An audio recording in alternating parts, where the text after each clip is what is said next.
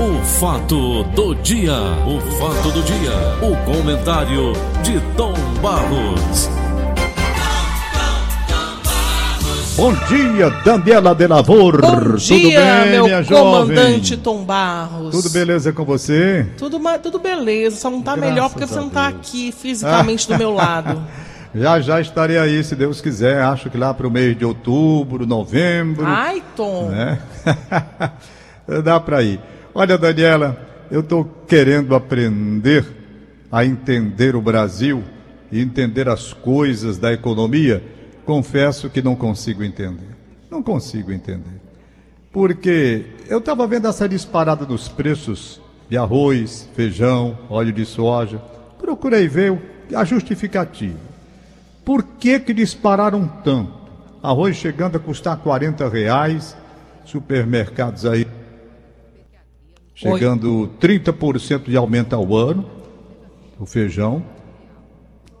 É, o leite, leite na faixa de 22,99% de aumento. Óleo de soja, 18,63% de aumento. Cevada, eu falei ontem, nem se fala. E eu digo, meu Deus, o que está acontecendo? Nós tivemos um isolamento social aí, uma pandemia. Será que isso ataca exatamente esse setor? Aí procurei me informar. Bom, qual o motivo dessa disparada? O que está acontecendo para disparar assim? Bom, eu. Peraí, um, um falhazinho aqui na, no meu retorno, deixa eu ver se está ok agora. Tá ok agora? Tá me ouvindo? Peraí um pouquinho. Alô?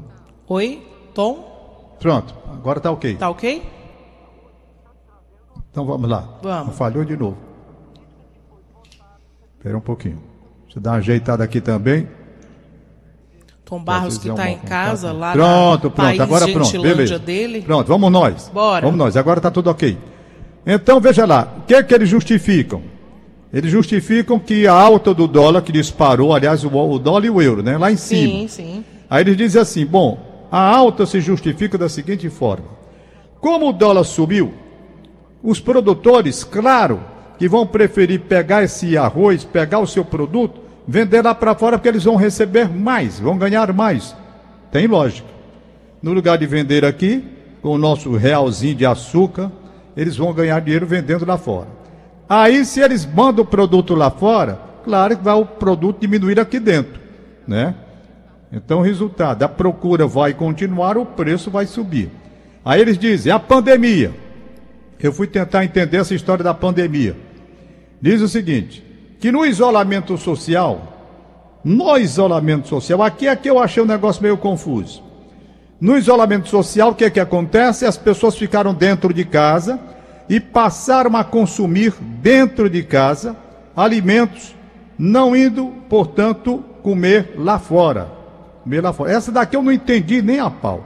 Ora, bolas, se eu, comi, se eu como dentro de casa, eu como fora, a comida é uma que eu não vou deixar de comer. Eu não entendi, honestamente. Eu não entendo. Não está aqui a explicação. Por causa do isolamento social, houve redução no consumo de alimentos fora de casa. Mas isso é óbvio. Agora, se houve fora de casa, vai haver dentro de casa, é a mesma coisa. Claro que é a mesma coisa. Você não deixou de comer. Você mudou o lugar de comer, mas comer você continuou comendo. Você parou de gastar em restaurante, né? Em Claro. para pagar para comer fora. Isso. Mas você vai comer, você não vai deixar de comer. Você deixou de restaurante até porque fechou. Sim. Então eu deixei de comer lá fora. Eu, por exemplo, eu, por exemplo, deixei de comer no restaurante da Holding, onde a gente almoça, por quê? Porque eu estou em casa. Mas Sim. eu estou comendo aqui em casa. Então, é a mesma coisa. Eu não entendi por que houve essa influência, não. Honestamente. Pode ser que eu seja burro, B-U-R-R-O, burro. E as pessoas inteligentes justificam esse negócio. Vamos lá para o outro, outro item. 600 reais de ajuda, esse auxílio emergencial Mas, Tom, do deixa eu só te dizer uma coisa, antes de você entrar nesse assunto do, do, do auxílio. Ontem eu saí daqui, até estava comentando com os meninos, e aí eu fui no supermercado e eu só pensei em você. Porque você fez o comentário ontem, né? Do aumento Foi. abusivo e sem explicação. Isso. E ontem, quando eu fui no supermercado, eu peguei assim, cinco coisinhas, seis coisinhas pingadas e deu cento e poucos reais. E eu fiquei impressionada. Eu falei assim, eita, mas foi tudo isso? Eu até fui conferir se o preço tinha passado direito. Eu só pensei em você. Eu falei assim, eu vou contar isso pro Tom. Aí É. saí e me esqueci. Você tem razão, completa razão. Aumentou muito, não foi pouco não. Foi demais. Então eles entendem que esse auxílio emergencial de 600 reais que o governo entregou aí à população, essas pessoas que receberam esse benefício, os mais, mais de poder aquisitivo menor, eles concentraram as suas compras nos produtos da cesta básica, nos produtos da cesta básica. A minha pergunta é: esse pessoal antes da emergência, desse, desse dinheiro, esse pessoal não comia, passava fome total? Bom, tá aí a explicação que eles tentam dar, não é? Não, com 600 reais as procuras aconteceram mais em cima dos produtos básicos. Tem sentido? Tem. Mas será que essa população todinha, sem os 600, passava fome? Não ia atrás desses produtos básicos essenciais? Aí vem a outra justificativa: combustíveis. Combustíveis. Os combustíveis, é bom que fique bem claro. Quando houve a pandemia, os combustíveis baixaram de preço porque os carros rodavam menos. Eu não sei se as pessoas se lembram disso. Não é? Vieram subir depois, agora. Aí esse reflexo já vai para cima dos preços, quer dizer, eu não consigo engolir essas coisas. Pode ser que eu esteja errado, digo, confesso a minha santa ignorância na hora de procurar entender essas coisas e não consigo. Então há as pessoas inteligentes e aquelas pessoas menos inteligentes. Eu estou entre os menos inteligentes porque eu não consigo entender essas coisas. Não consigo, honestamente. Puxada de preço dos alimentos e da gasolina. Aí vem a inflação oficial lá embaixo. Lá embaixo. Então você tem aumento de preços sem um reflexo na inflação. Quero ver na próxima medida que acontecer por parte do IBGE. Aí o Ministério pega, não é? Vê a situação, está notificando supermercados e produtores. O que é que vocês estão fazendo? O que é que vocês estão fazendo? Como é que vocês explicam? Então, eu acho que dentro da colocação do Ministério, Ministério da Justiça e Segurança Pública, né? Secretaria Nacional do Consumidor, eu acho que a secretaria está mais ou menos pensando como o papaizinho aqui está pensando. Rapaz, tem alguma coisa aí de exploração, de falta de vergonha, de margem de lucro exagerada, alguém querendo dinhe- ganhar dinheiro demais em cima da desgraça alheia. Só pode, porque eu não consigo ligar uma coisa a outra. Aí o governo zera a importação do arroz, a, a alíquota da importação do arroz, para baixar o preço aqui dentro. Vamos ver se ele consegue. O governo, vendo a situação, né, o arroz com preço lá, não, vamos fazer o seguinte: para trazer o arroz de fora para cá para dentro, nós vamos zerar a alíquota. Não vai ter. Claro que tem um limite a cota de 400 mil toneladas. Não vai ter. Então você está zerado, não vai pagar. Traz arroz para tentar equilibrar. Mas eu creio que o equilíbrio maior deveria ser na consciência das pessoas, porque tem gente com safadeza ganhando em cima dessa alta que não tem justificativa para isso, conforme esses fatores que foram levantados para a disparada de preços. Admito que esses fatores podem até influenciar no aumento. Isso é uma coisa. Aumento exorbitante é outra completamente diferente. É porque, lamentavelmente, boa parte dos brasileiros que critica a roubalheira governamental faz parte também de uma roubalheira não governamental, de exploração, principalmente em momentos de crise como esse que nós estamos vivendo ainda. É a primeira parte. A segunda, que eu, essa daqui eu, eu acho que eu vou dar uma resposta melhor, viu, Daniela? Eu vou dar uma resposta melhor. Você estava lendo aí no, no começo do programa, eu vi, e depois até eu li a notícia também com detalhes no Rádio Notícias Verdes Mares, é, com relação à maconha. Né? Sim. Foram quantas toneladas, meu Deus? Dos 800 quilos que você fala, da última? Ah, se fosse só.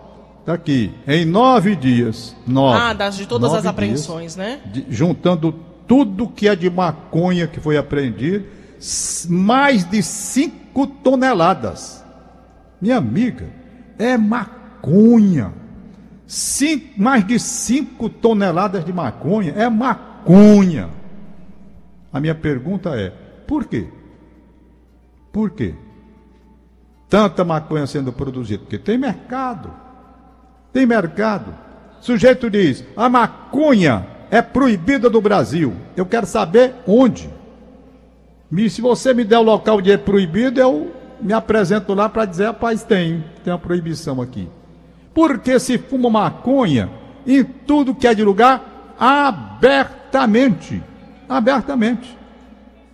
Ah, por isso aqui é está aí a apreensão de 5 toneladas. Tem mercado.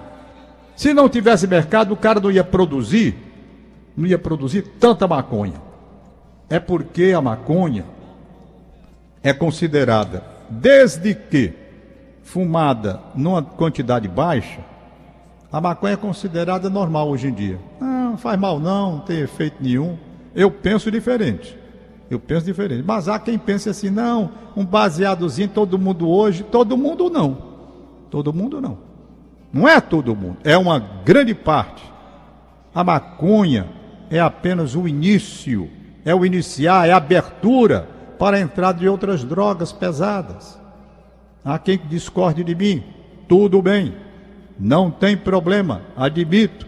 Podem pensar de outra forma e eu tenho que respeitar, porque nós temos que conviver com os contrários. Mas o meu pensamento continua sendo ainda, por menor que seja a dosagem da maconha, é um iniciar para coisas que virão depois. É a droga predominando com muito dinheiro que tem. Meus amigos, não é brincadeira, não. Eu estou falando em mais de 5 toneladas em nove dias, quase uma semana. Cinco toneladas de maconha aqui no Ceará. Então, eu pergunto: onde é que está proibido maconha? Se eu passo na praia, eu vejo a turma fumando lá. Olha a tranquilidade do mundo. Nas praças nem se fala. Nem se fala. Na praça você passa aí, dá todo mundo fumando maconha. Né? Nos, Pracinha eu, já, eu já vi também, Tom, as pessoas em calçadas de bares. Você... Ah, isso é normal, você é... vê. Normal. Então, Ninguém a proibição no Brasil, não. A proibição no Brasil, eu não sei bem como é que funciona, não. Porque no tempo em que eu fazia a minha caminhada aqui na pracinha da Gentilândia, tempo que eu fazia a minha caminhada lá, a Praça das Execuções, que eu nunca vi matar tanta gente como matam ali. Martom Barros, na Gentilândia você passar e ficar mesmo assim, você sente o cheiro e já, já sente, nem tá fumando. Sente, sente, sente. É verdade, era o que eu ia dizer. É. Era o que eu ia dizer, exatamente isso. A, a pessoa fica ali, é o fumante passivo. Total. Fumante passivo. Aí você pergunta, é na Gentilândia? Não, não é só na Gentilândia. Passe nas outras praças que você vê tudinho, na maior tranquilidade do mundo. Umas mais, outras menos. Mas todas têm lá a maconhazinha, tá? Lá a maconhazinha. Eu devo dizer, devo dizer que o mundo da droga tem muito dinheiro para produzir tudo isso e ganhar bem com relação ao que produz. Tem essa apreensão de 5 toneladas, daqui a pouco tem mais 5 toneladas chegando, né? Porque não tem. Para onde? Passe na praia de Iracema.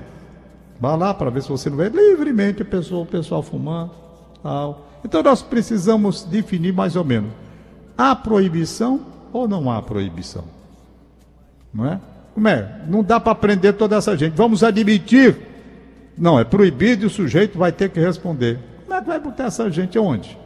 Os traficantes ainda eles conseguem processar, prender, mas quem fuma? Quem fuma, pelo contrário. É? Então é, é, um, é um mercado consumidor crescente, crescente, e é por isso que essa apreensão aconteceu em nove dias. Cinco toneladas de maconha. É maconha que não acaba mais. E para terminar o nosso papinho de hoje, Daniela de Lavoro com a sua bela voz. Meu abraço aí ao Paulinho Oliveira, que está de férias ouvindo o programa, para saber se a gente está fazendo o programa direito, hein, Daniela? Eita, vamos é. perguntar para ele. Eu disse a ele hoje que eu tô ah. cuidando do menino dele, balançando direitinho, é. quando ele voltar entregar nos braços bem direitinho. você tá bem, você tem a voz muito bonita, é legal. Pois é, e para terminar, Fortaleza ganhou o jogo de ontem, O jogo de ontem 1 a 0 só. Não foi um jogo bom, mas ganhou. Fez lá os três pontos, subiu de, de, de posição. E hoje tem Ceará Sporting Clube, um jogo bem mais complicado, muito mais complicado, porque o Ceará tem seis desfalques, em virtude dos erros daquele hábito que passou aí, fazendo a maior lambança do mundo, tal de Wagner Huey, é? fez a maior desgraça, esquartejou o Ceará Sporting Clube. O time está todo quebrado para enfrentar o Internacional logo mais à noite. Uma partida importante no estádio Beira Rio. Pronto. Vamos aos nossos papéis de hoje, Daniela de Lavor. Bora, bora lá. Aliás, Daniela, Daniela, antes de fazer os aniversariantes, Tiago, corta a música.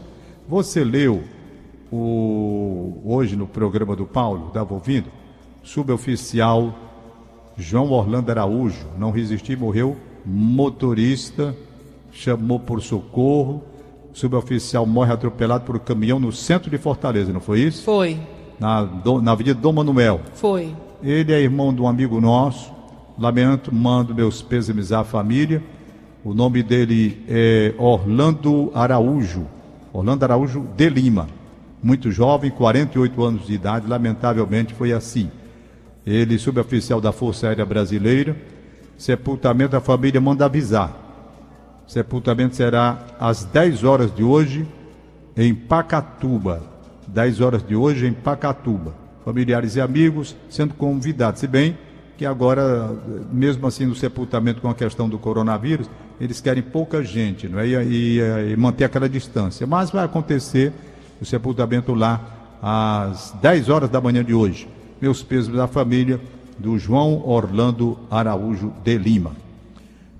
Bom, agora vamos para o outro lado da vida, as pessoas que estão aniversariando.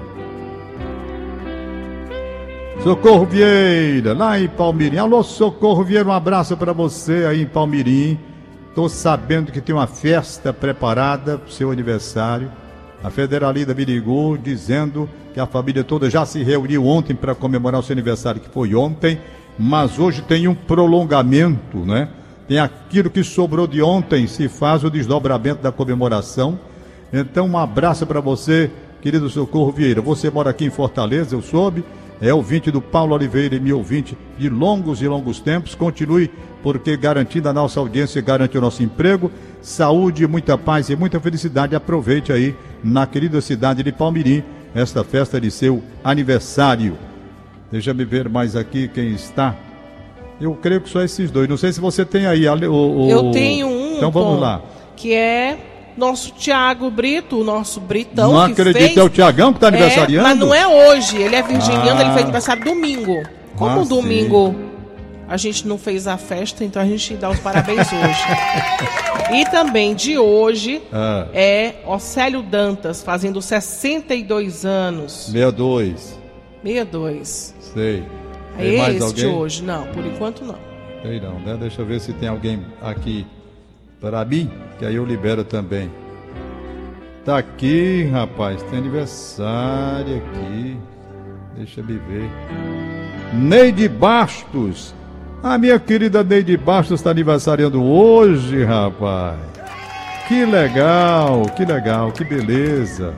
Neide Bastos, um abraço para você. Trabalhou durante tantos e tantos anos aí com a gente no Sistema Verdes Mares. Foi secretária do Dr. Mansueto Barbosa. Foi secretária do Edilmar Norões. Eita, rapaz, que saudade. Abraço, Neide. Saúde, muita paz e muita felicidade aí para você. Tem mais aniversariantes de hoje. Wilson Fernandes, radialista. Um abraço para ele, parabéns. Terezinha Marques Araújo, no Papicu. Um abraço de parabéns também para ele. Pra, aliás, para ela, para Terezinha, Terezinha Marques. Parabéns para ele, Wilson Fernandes. E parabéns para Terezinha Marques. Deixa eu ver que eu não quero que falte ninguém mais aqui, que às vezes as pessoas me pedem, eu esqueço, não é? Eu esqueço. Eu acho que é só isso mesmo, tá? Deixa eu ver aqui, daqui foi de ontem, eu já falei. Deixa eu ver se tem mais alguma coisa no WhatsApp por aqui. Tem não. Tá tudo em paz. Um abração, boa sorte para vocês e até amanhã, minha querida Daniela de Lavor. Até amanhã, Tom Barros.